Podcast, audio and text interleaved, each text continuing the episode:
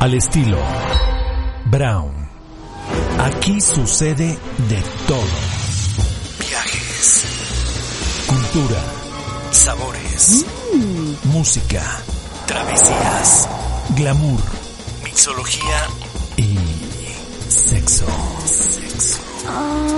Porque al mal tiempo, un buen podcast. Esto es Al estilo Brown. Me da un gusto enorme de verdad llegar al capítulo 49 de Al estilo Brown.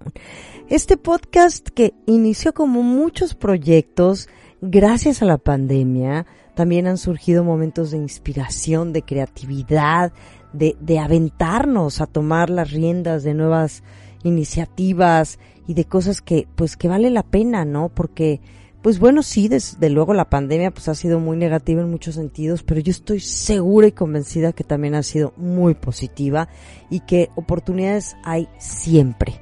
Y desde luego pues pensar como en estos momentos de repente de vulnerabilidad, de miedo, de inseguridad, de incertidumbre, y de eso nos tenemos que agarrar justamente para poder resurgir o crear nuevos proyectos y decir, hoy, si estamos en este momento de incertidumbre, pues también son momentos como para aprovechar esto y tomar las riendas. Y así es como surgió al estilo Brown este podcast que hago con muchísimo cariño y también mi productor Humberto Méndez y que además pues nos entusiasma mucho porque sabemos que la comunidad de podcasteros cada día crece más que hay muchas opciones, que es un nuevo formato ya muy establecido, que creo que en México ya nos habíamos tardado, honestamente.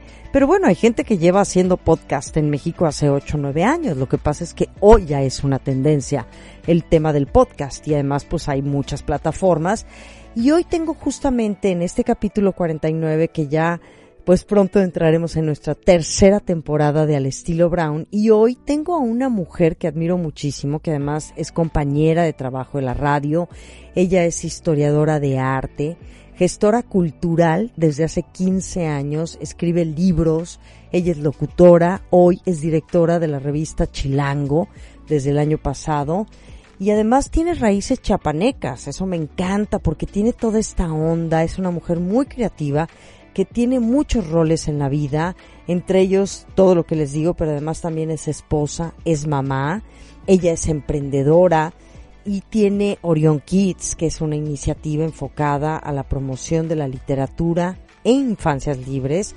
Su voz tiene poder, es una voz poderosa, la podemos escuchar más allá de las frecuencias radiofónicas que es W Radio e Ibero.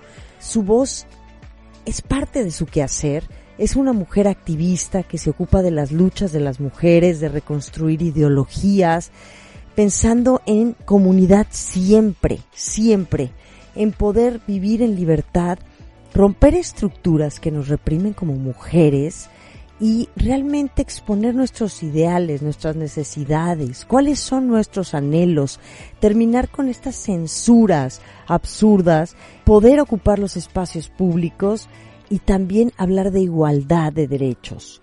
Por eso ella es una mujer que hoy se mantiene en lucha y que nos incita también a acertar en nuestra lucha para mantenernos juntas todas y para ser esta fuerza que somos femenina. Y hoy está conmigo Gina Jaramillo Mandujano, una mujer linda aquí en este capítulo 49 de Al estilo Bravo. ¿Cómo estás mi querida Gina? Muy bien, muy contenta de, saludarte. Eh, yo te quiero y te admiro un montón, así que de entrada escucharte me pone de, buenas.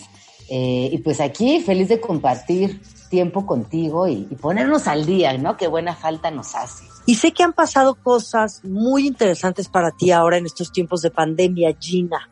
Tú siendo pues toda una experta en el tema de la literatura, con estudios en historia del arte, en curaduría, promoción y difusión cultural, porque hay que decirlo, te las llevas muchos años promoviendo y difundiendo la cultura, lo cual me parece una chamba compleja y, pues muy valiente, pero eres de estas mujeres que has hecho muchos cambios también para la cultura y la difusión. Pues muchas gracias, oye, qué bonitas palabras, pero eh, justo lo que dices me, me resuena mucho en mi quehacer cotidiano, que es la gestión cultural.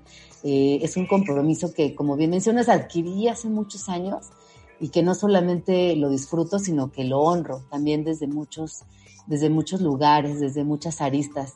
Eh, en específico, como tú sabes, pues con, con las infancias y las juventudes. Eh, para quienes nos escuchan, les platico que tenemos un encuentro internacional de infancias libres, diversas y creadoras en la UNAM desde la cátedra José Emilio Pacheco, donde no solamente se articula desde la literatura, sino también a través de talleres, conferencias.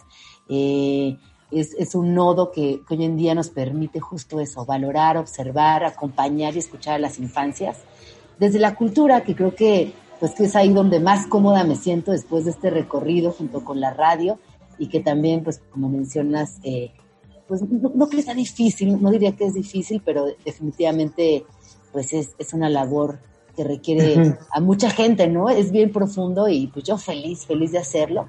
Eso por el lado de, la, de las infancias. Y pues en mi día a día, que, que, que estoy también estrenando chamba, bueno, fíjate que ya no tan estrenando, ahora que, que, que, me escucho a mí misma, ya ni tan estrenando, pero sí, este, pues es muy reciente mi, mi llegada a, a Chilango como directora general, donde también estoy dirigiendo local, otra, otra guía de ciudad. ¡Ay, wow! ¿De veras? Sí, estoy muy contenta, muy contenta. Dale, no sabía. Híjole, yo adoro local. ¿Verdad? Es lo máximo. Lo máximo. Local. Sí, sí, sí. sí, Eh, yo siempre digo que si Chilango es como esta gran guía de ciudad, local lo que hace es irse a las fisuras y observarla desde otro lugar. Entonces es, es un complemento precioso. Oye, Gina, y bueno, hablando un poquito acerca de, porque digo, yo te veo como una mujer, como digo, muy, muy movida, muy emprendedora, muy responsable y comprometida con la cultura, con los niños. Tú empezaste a meterte en el mundo de las infancias o de los niños y niñas por tus hijos o en qué momento decides encaminarte por ahí porque también tienes un libro? Bueno, ahora ya estoy, ya publiqué otro, justo está ah. ya en las librerías. Este acabo de, publicar un libro que se llama Cositas y Duna, una aventura ah. por la tierra y la imaginación. Y este es el, segundo libro que publico. Y también digo, ya aprovechando el espacio, eh, participé en, en otro que se llama Mucha Madre, que publicó Almadía y que coordinó Andrea Fuentes. Pues mira, yo soy historiadora del arte. Mi práctica siempre estuvo en museos, en institución, en galerías. Y justo antes de ser madre tenía una fascinación por los álbumes, por los, este, libros infantiles, por el álbum ilustrado, ¿no? Lo que, técnicamente se conoce como álbum ilustrado. Y ya una vez en el, en el, en el camino de la maternidad, eh, pues es algo de lo que quise construir más, ¿no? Entender más eh, reconocer también esa creciente oportunidad de, a partir de las infancias, eh, abrir espacios, como el caso de la librería Orion Kids, generar conversaciones eh, y, por qué no también nutrirnos de la misma comunidad. A mí lo que, lo que me, me sorprendió mucho es a nivel expresión materna, ¿no? Como la, como la expresión de la maternidad en sí, que a veces podía estar un poco sola y ya cuando nacieron mis hijas me di cuenta que, esa proporción podía ser desde lo colectivo y construir algo precioso y que ser hilo conductor de la cultura o la literatura pues era aún más rico. Ahora, este hilo conductor de pronto, cuando yo digo que es complicado, yo, he trabajado muchísimos años en canales culturales, en Canal 22, en Canal 11 y también pues es un poco mi línea y mi formación, ¿no? En los medios de comunicación. Y de pronto tiene una mirada, no a todo el mundo le interesa la cultura, desgraciadamente, digo, y esto es algo que digo por mi experiencia, ya me dirás tú.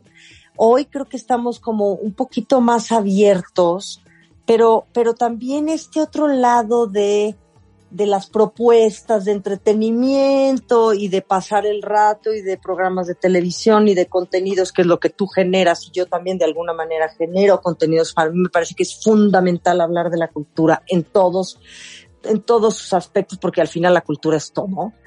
pero creo que es, es, injusto de pronto, ¿eh? Esta, este sentir ante la cultura, no sé qué, qué sería lo que, ¿qué sientes tú que pasa en este México con la cultura? Hoy estamos en otro lugar. No, definitivamente hoy estamos en otro lugar. Eh, yo creo que en los últimos años, Mariana, hemos dado un salto cuántico, no solamente en cuanto a difusión, porque obviamente las redes sociales y el Internet nos permiten llegar a nuevos públicos. Eh, también los programas eh, en museos generan muchísimas actividades y, vínculos con, con, con, todo tipo de, de personajes públicos y sobre todo con una, con una visión muchísimo más ampliada. Pero sí, sí es verdad que, que ahora eh, noto, y, aquí lo digo sin sesgo, ¿eh? no porque yo esté de este lado, es que, ay, no, creo que hay más. No, sí creo que hay más, o sea, lo veo, estoy yendo a exposiciones, yendo a museos, incluso en la pandemia, como, como la economía cultural dio un giro impresionante, esto que tú generas de los contenidos, que a pesar de la ausencia de la experiencia, eh, se siguió reproduciendo eh, un montón de culturas de diferentes lugares, como la experimentación del, del ejercicio de, de, difusión, pero también de ejercer la cultura como derecho, se, se vio exponenciada durante la pandemia. A mí me pareció que fue realmente alucinante, porque evidentemente en todas las crisis, de alguna u otra manera tenemos que sacar esa creatividad, de alguna u otra manera tenemos que compartir nuestro sentir y es en el arte donde, donde esta expresión es absoluta y donde se permite desde cualquier óptica, desde cualquier postura, desde cualquier lugar. Y repito, y con, con, el, con, la, con la posibilidad de hoy, quienes tenemos acceso a, Internet, quienes somos esta esfera privilegiada, lo compartimos. Sin embargo, también aquellas zonas donde, donde no existe, donde, donde el Internet no es una plataforma viable, ahí también se construyeron eh, nuevas posibilidades de, de integración a través de la cultura que son muy profundas y que definitivamente tendremos eh, mucho tiempo para revisarlas, espero que mucho tiempo para revisarlas, pero que de alguna manera también democratizan las sociedades, la cultura es lo que te permite democratización de las, de las poblaciones. Sí, de acuerdo. Ahora, tú estás en proyectos en donde algún día me, te hablé para ver si me ayudabas a contactar a estas voces, ¿no? Las diversidades femeninas, también creo que tienes un lado muy fuerte como activista, como mujer, ¿no? En todo, en toda esta voz femenina, en todos estos movimientos o voces eh, del feminismo, que hay muchos y que hay mucha diversidad. Me gustaría que nos hablaras de esto porque también creo que hay toda una postura muy interesante a través de todos tus quehaceres, Gina Jaramillo. Sí, definitivamente el activismo es algo que, que, que, que es un, que, que, está en mí, o sea, siempre ha, he buscado no solamente eh, en mis proyectos, sino en mi día a día, esa equidad, ese respeto, esa, esa diversidad. Y las mujeres desempeñamos una función concreta y súper importante para contribuir a, alcanzar estas, estas políticas públicas, eh, este, este activismo, esta descentralización, te diría incluso, de ciertos proyectos y ciertas ideas eh, en ciudades como las nuestras, que definitivamente marcan rumbos de, países y hasta de regiones, pues las mujeres eh, estamos haciendo cambios significativos. A mí me emociona mucho, por ejemplo, ver cómo se estrechan los lazos entre las generaciones. Hoy platicar con chamaquitas de 14, con morras de 18, con feministas de 60, con, con amigas mías de 40, eh, esta, esta acumulación de ideales, esta posibilidad de reconocernos en nosotras mismas como agentes políticos de cambio, eh, ha hecho que sin duda seamos muy necesarias, que seamos también eh, la parte, la base de la construcción social, eh, que hemos terminado no solamente con divisiones eh, políticas y sociales, sino que también de alguna manera somos responsables de estos cambios desde un lugar muy positivo. Me parece que estas estructuras patriarcales definitivamente dominadas ¿no? históricamente por, pues, por pactos, por, por todo lo que ya sabemos, han ido, eh, han ido cayendo y van a seguir gradualmente modificándose y las mujeres teniendo una, pues una, una postura y una, una posición muchísimo más potente. Entonces, yo creo que el feminismo lo que hoy representa a nivel mundial es, es un privilegio poder vivir en este momento de la historia y ser parte. eh, desde, nuestro, desde nuestro lugar de acción, de nuestro, desde nuestra propia capacidad de, de generar cambios, ¿no? A mí me, me emociona y, y, al mismo tiempo lo observo, te, repito, ¿no? En, en, estas diferentes generaciones y digo, es que, wow, nunca antes hubiera imaginado esto, ¿no? Ni yo a mis 14 años me hubiera imaginado esto, o yo a mis 16. Y hoy es una realidad y, y que tiene impactos eh, inmediatos que, que, que, son verdaderos, que eso es lo, lo que justo es más emocionante. Claro, y sabes que es muy interesante los tiempos que corren, es ver todas toda esta diversidad en todos los sentidos, porque hablamos acerca de, o sea, no podríamos encasillar este movimiento feminista. Yo recuerdo a mi abuela, que ella empezó el movimiento feminista pues en los años 70, yo creo que finales de los 60, principios de los 70, o sea, cómo ha ido evolucionando, cómo ha ido cambiando, cómo hay muchas pues mucha vida en el feminismo, pero que también es muy diverso. No todas las mujeres luchan por lo mismo, ni necesitan lo mismo. Y, en ese sentido a mí me, parece que podemos platicar de esto por, tus proyectos que llevas hoy a cabo y por todas estas diversidades femeninas que no podemos encasillar en un solo concepto el feminismo, que de repente caemos en eso, hay que decirlo. De repente somos muy, ah, ¿no? Un poquito como decir, ay, sí, los movimientos feministas, sí. Pero a ver, tú que estás muy involucrada en esto, ¿qué sientes que está sucediendo hoy con toda esta ola de feminismos y esa diversidad, Gina? Y bueno, de entrada te diría que, ahí le diste a, un punto que a mí me, me parece importantísimo a destacar, y es que el feminismo es también un megáfono de, de multiplicidad de voces. Eh, no es lo mismo, como bien acabas de decir, eh, el feminismo para una persona de una región o, de, de, cierta edad que para la otra. Sin embargo, una de las partes más importantes es esta construcción de diversas eh, posturas que pueden dialogar entre sí.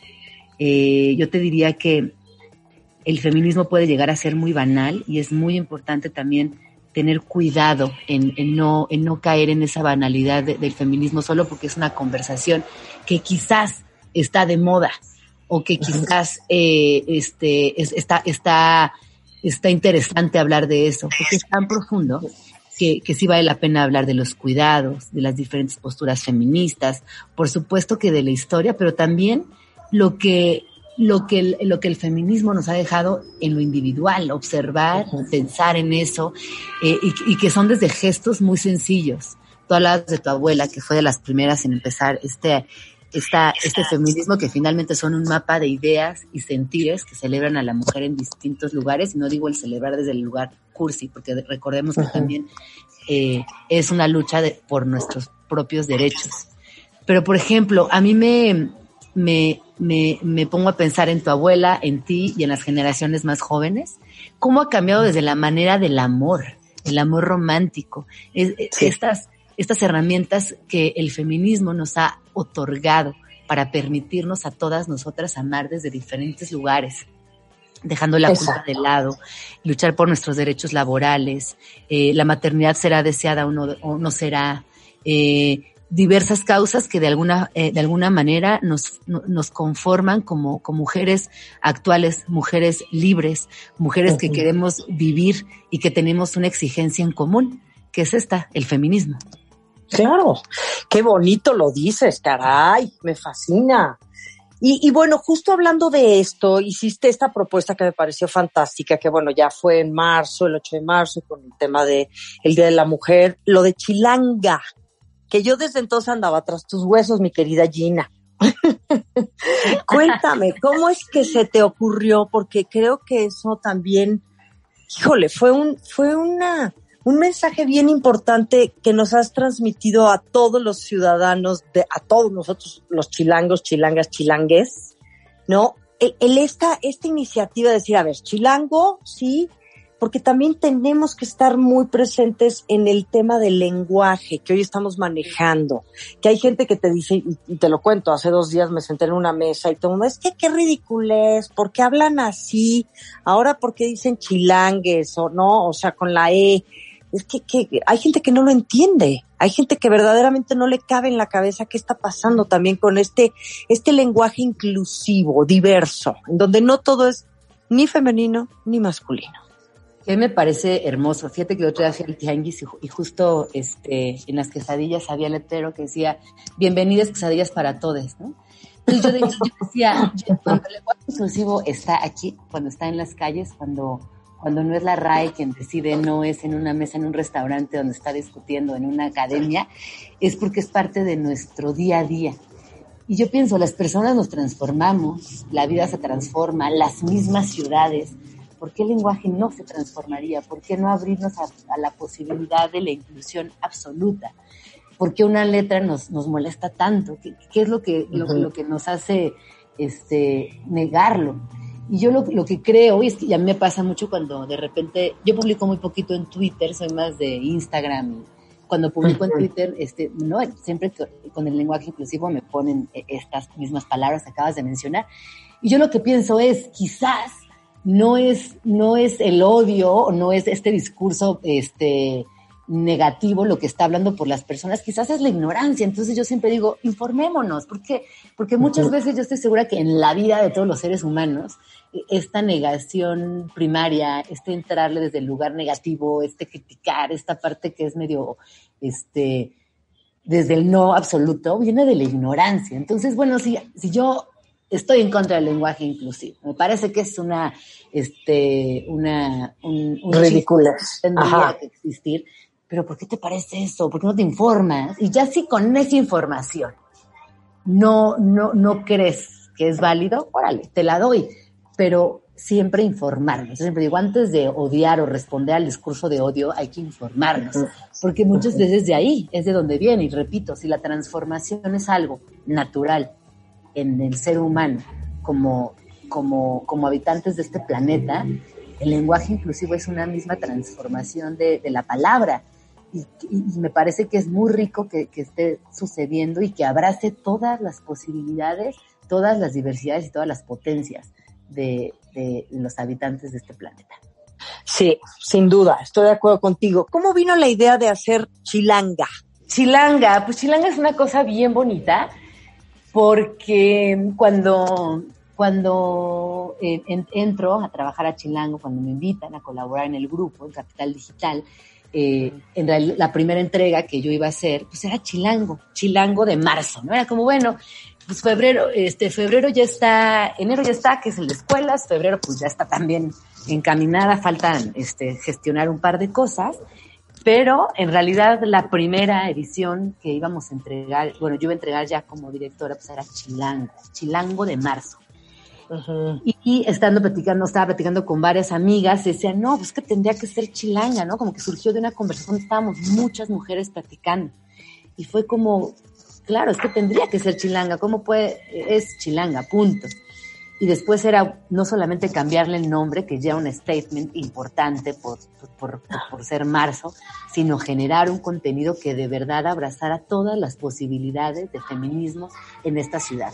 Entonces teníamos científicas, trabajadoras sexuales, locutoras de radio, actrices, docentes, biólogas, eh, veterinarias, este, amas de casa, eh, matemáticas, banqueras, tenemos una diversidad absoluta eh, de mujeres y las invitábamos a platicar de qué era el feminismo en la Ciudad de México, ¿no? ¿Qué implicaba ser chilanga? ¿Cómo vivían su feminismo? Este, cómo, cómo, cómo eh, en esta línea del tiempo también habían sentido cambios o no.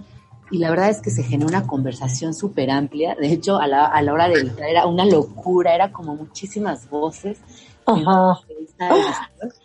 y, fue muy emocionante. Yo te diría que ha sido una de las experiencias más bonitas de, mi carrera porque escuchar a, todas esas mujeres que además viven en, la misma ciudad que yo, habitamos en este mismo territorio, no tenemos nada que ver más que el feminismo. Y ahí es como, tenemos todo, nada que ver y todo al mismo tiempo, ¿no? Entonces, pues la verdad que fue una experiencia muy luminosa en muchos sentidos. Qué bien, y piensa seguir con él, o sea, fue esta iniciativa por ser el mes de la mujer, piensa seguir con alguna sección en Chilango. Ahora, mostrar, ¿no? Las chilangas, las, o los chilang, pues sí, chilangues. Los chilangues. Pues sí, Chilanga nació para quedarse. Desde entonces. Claro. Sobre, sobre Chilanga, hemos tenido conversatorios, hemos tenido entrevistas, estamos haciendo también piezas sonoras. Este, Ay, wow. Ahora ya podcast, pero en ese momento piezas sonoras. Después vino un, un especial de maternidades, que pues por la construcción natural de la conversación también fue eh, feminista. Entonces te diría que Chilango ya tenía una, una, un compromiso grande con los feminismos, pero sí que con nombrarla Chilanga cambia por completo esta dimensión. Y, y, sí, o sea, te, repito, continúo, por ejemplo, con el No me digas guapa y otras, otras, otros ejercicios de feminismo que ya se habían realizado, pero sin duda es a partir de ahora donde se, se ejerce en, una dimensión narrativa. Y ahí también te das cuenta lo importante que es nombrar las cosas. Por eso cuando, te dicen es que nombra las cosas, que nombrar las cosas es importante, es chilanga. Y ahí estamos, y ahí vamos, y ojalá que siga creciendo y, que se transforme en algo colectivo más amplio y, más presente y que más mujeres se sumen y, que se hagan eh, parte de este, este movimiento. Qué increíble hablar contigo, de verdad, te felicito muchísimo. Y, y me encantas, o sea, me encanta todo lo que tú representas, lo que haces, eh, tu vida, ¿no? Veo a tus hijos que ya me imagino ya son, pues ya están más grandes. Digo, los conocemos ya hace algunos añitos, como unos cinco, me imagino que tus hijos ya están más grandes. ¿Cómo vives tú tu parte materna, ¿no? Este, tu parte de mamá, con estos niños que van creciendo, niño, niña, que van creciendo y, que van, pues las cosas van cambiando. Tú empezaste tal vez con este proyecto también hablando acerca de la reflexión y la educación en los niñas, las niñas y los niños, y hoy pues ya no son tal vez tan niños. Y ahí cambia también el contexto, ¿no? Sí, mira, yo la verdad es que eh, con el tema de la maternidad también le apuesto a la maternidad colectiva eh, bueno, tú sabes, amiga, yo tengo a mi mamá muy cerca. Este, Mi esposo también me ayuda un montón. Tengo una red de amigas que hoy que somos madres, entre todas nos echamos la mano. Eh, entonces es entre Esmeralda, entre Marcela, ¿no? Como construir esta red que de alguna manera como madres trabajadoras nos vamos acompañando. Porque hay una cosa eh, que es medio cruel con la maternidad, ¿no? Por, por un lado, en, países como el nuestro, en nuestro latinoamericanas o con machismo imperante, está esta glorificación y amor incondicional hacia la madre. Pero por el otro, eh, nos discriminan muchos o por ser madres. Eh, eh, entonces estamos entre la idealización y esta tiranía. Yo personalmente, laboralmente, estoy en un lugar donde puedo, ¿no? Me puedo dar este, este lujo de, de llevar la maternidad y la chamba, digamos, de una manera equilibrada. Sin embargo, es una realidad que, que para muchas la maternidad es un freno de mano. Por supuesto. Que, hay que hay que entrar a la maternidad todos, ¿no? Los papás, los tíos, los vecinos, las comadres, las amigas, todos. O sea, porque estos niños que son míos, yo quisiera que, que también mi vecina me dijera, también son míos y los cuido y te hago el paro. Y entonces entre lo colectivo poder generar lazos muchísimo más constructivos que permitan a las mujeres que son madres no detener ni frenar su carrera personal. Pero ¿cómo la, la libro yo? En lo colectivo, ¿eh? Yo, yo, me, yo me la libro porque, porque tengo a mi mamá y un montón de gente que, que, está, sí, que está, claro, una red de apoyo y, que está increíble porque además yo veo pues que haces un montón de cosas, estás en la radio allí, acá, este, no, lo del, lo de Chilango, todo tu, todos tus proyectos. Cuéntame acerca de tu librería infantil, porque además eres empresaria, activista, empresaria. Bueno, un estuche de monerías, una belleza. Me encanta. Este, fíjate que Orión, Orión Kids está en la colonia Roma Sur, ahí juntito al cine Tonalá y es una librería que está dedicada a las infancias libres. Ahí pueden encontrar una selección de títulos casi todos comprometidos con alguna causa, medio ambiente, familias diversas. Tenemos una, una gran cantidad de, de biografías. Eh, tenemos una, una, por ejemplo, una serie de antiprincesas y antihéroes. También oh. está esta, esta parte de, de acompañar a las infancias con temas que son de actualidad evidentemente también tenemos los clásicos eh, y se ha convertido en un, en un nodo donde conviven muchas familias eh, y que, y que nuestro, nuestro común denominador es la literatura, es compartir esta, esta emoción por, por leer con nuestros niños. Fíjate que hay, hay, hay una, una escritora colombiana que se llama Yolanda Reyes y ella habla acerca del triángulo perfecto. Y ella describe el triángulo perfecto como este momento donde mamá, papá, cuidador, libro y niñe están en el mismo momento, en el mismo espacio, compartiendo una, una historia. Y este triángulo perfecto es cuando se generan no solamente memorias a largo plazo, se genera un lazo de confianza, se generan momentos para la posteridad, sino que además eh, es el triángulo perfecto porque de ahí vienen un montón de conversaciones. Y yo siempre digo, tratemos de estar en el triángulo perfecto con nuestros niños por lo menos una vez al día, ¿no? De repente entre la chamba, eh, ir a pagarle el gas, tener una, un, compromiso social, o sea, es, como una locura. Y si nos dedicamos, nos dedicamos en familia unos minutos a estar en, dentro de ese triángulo perfecto, yo les prometo que, que la comunicación, el acercamiento, la vivencia se vuelve otra por completo. Entonces, bueno, pues eso es Orion Kids, una librería dedicada a infancias, este, en la colonia Roma, ojalá nos puedan visitar y, y ser parte también de esta comunidad que, que, poquito a poco hemos, hemos generado. Tenemos tres, casi cuatro años abiertas al público. Este, somos otras dos socias y yo.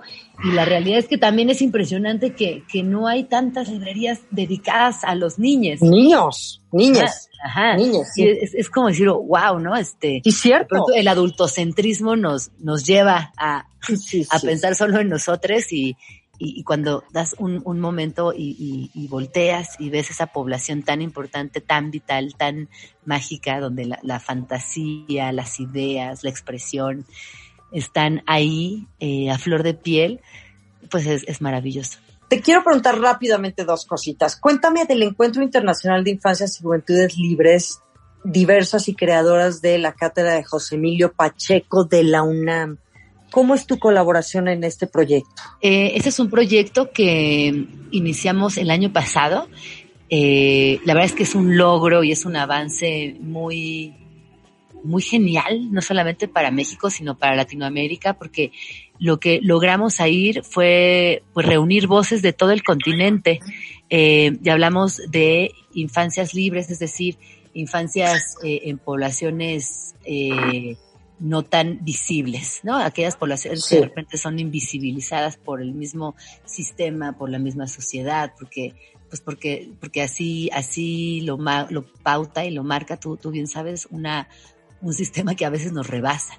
Entonces, en este primer encuentro que, que, organizamos con la cátedra José Emilio Pacheco, fue virtual, justamente ya era el momento de, pues, de la pandemia total. Entonces, en un, en un inicio dijimos, bueno, va a ser en, en presencial. No, no, no, se va toda digital.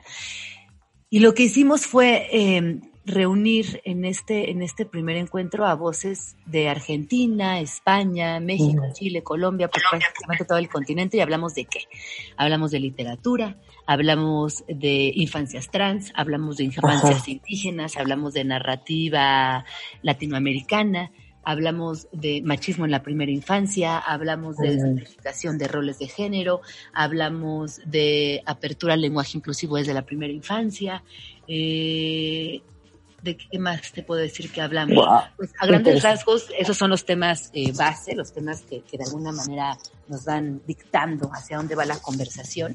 Y fue, y fue sumamente interesante porque pues ahí nos damos cuenta que estos, estos rasgos clásicos, que son gestos, te lo juro, tan simples, tan simples a, primera vista como el, la princesa la, la madrastra malvada, cuando en la vida real las madrastras son tan amorosas como las mamás. O el príncipe que va a salvar a una princesa cuando una niña no quiere ser salvada.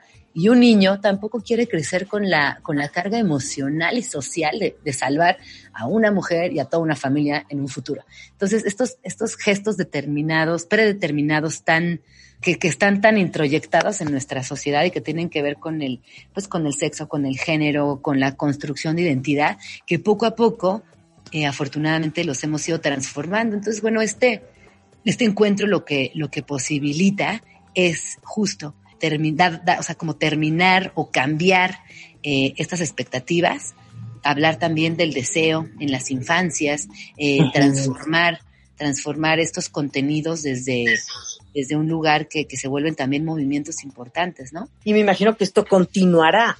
Sí, claro, ahorita ya estamos este, este trabajando, trabajando en, ya tenemos sesiones semanales para ir generando este el contenido y yo lo que hago ahí es selección y curaduría de contenido y producción de de la pues de los eventos, ¿no? Tal cual.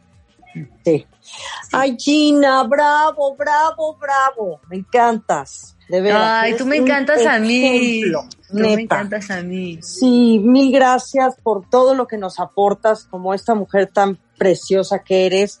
Me encanta tu look, me encanta tu ropa, me encantan tus lentes, tus flecos. Ay, no, muchas veces me encantas tú también a mí. Y pues ojalá que ya nos veamos pronto, ¿no? Yo creo que la, que la última vez que estuvimos este, juntas fue en la feria de, en, el Cervantino. En el Cervantino. Hace dos años. Sí, qué duro, cara, ya, ya toca.